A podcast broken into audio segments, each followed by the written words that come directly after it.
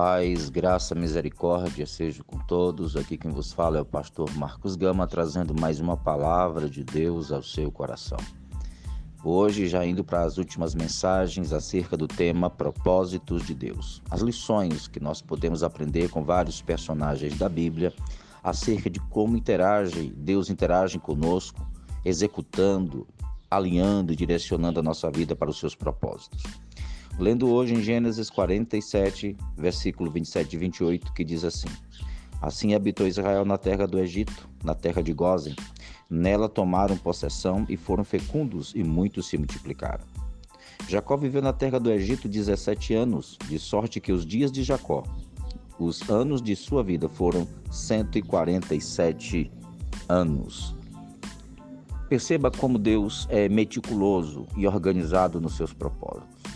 Perceba como cada propósito individual vai se juntando e formando o um propósito maior, no caso, para que Deus pudesse manter viva a semente de Israel. Israel teve que ir ao Egito e ser cuidado pelo Egito. O Egito era uma nação pagã, uma nação que não temia Deus. Todavia, Deus levanta José com um propósito específico para resguardar a nação de Israel no Egito. Veja como o propósito de Deus se alinha nas nossas vidas para que nós possamos viver e contribuir com o propósito maior que era a nação de Israel viver, vir o Messias e a salvação chegar a todas as terras, como disse Deus a Abraão. Então perceba que nós não estamos alheios. Quando diz que Deus tem um propósito em nossa vida, é porque esse propósito ele se junta com outros propósitos para concluir o propósito maior de Deus, que é a salvação da humanidade para a sua glória, manifestar o reino de Deus nessa terra. Por este motivo é que é tão importante nós podermos vivenciar os processos, assim como José viveu, assim como Abraão viveu, assim como Isra é, Jacó viveu, assim como Isaac viveu. Nós precisamos entender que, apesar das dores e das tristezas que o processo do propósito ocorre, ele precisa acontecer porque demanda outras situações. Nós somos apenas uma pecinha desse grande quebra-cabeça chamado propósito maior de Deus. Nesse instante aqui, você vê que através da vida de José, Jacó e seus filhos descem ao Egito, e lá no Egito eles vão para uma terra muito boa e próspera chamada Terra de Goza. E o texto é claro: eles foram fecundos e se multiplicaram. Para aquelas 70 pessoas que desceram com Jacó, agora você vê uma multiplicação, a mão de Deus abençoando esta nação.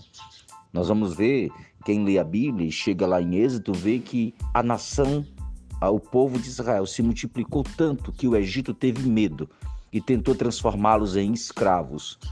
Não adiantou, porque tudo faz parte do processo de Deus, do propósito de Deus.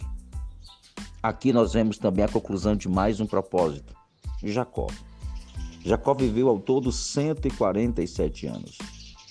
Jacó andou por Canaã, Jacó enfrentou muitas guerras, muitas dificuldades, inclusive o sofrimento do abandono ou da, da própria vida de José que foi para o Egito. É a história da nossa vida, ela é cheia de altos e baixos, de ganhos e aparentes perdas. Agora, a grande importância é que nós possamos chegar como Jacó, fartos de dias na nossa velhice, principalmente tendo concluído o propósito de Deus nas nossas vidas. Isso é muito importante, porque quando você chegar na sua melhor idade perceber que a sua vida não construiu um propósito, a sua vida vai chegar nesse momento sem sentido, sem alegria e sem prazer. Por isso que nesse momento, através desses áudios, o Senhor está despertando o teu coração para que você possa instigar a, a sua vida a orar e pedir a Deus que alinhe você ao propósito que Ele tem na sua vida. Porque eu tenho certeza que grandes processos acontecerão e o melhor, a tua vida se encherá de sentido.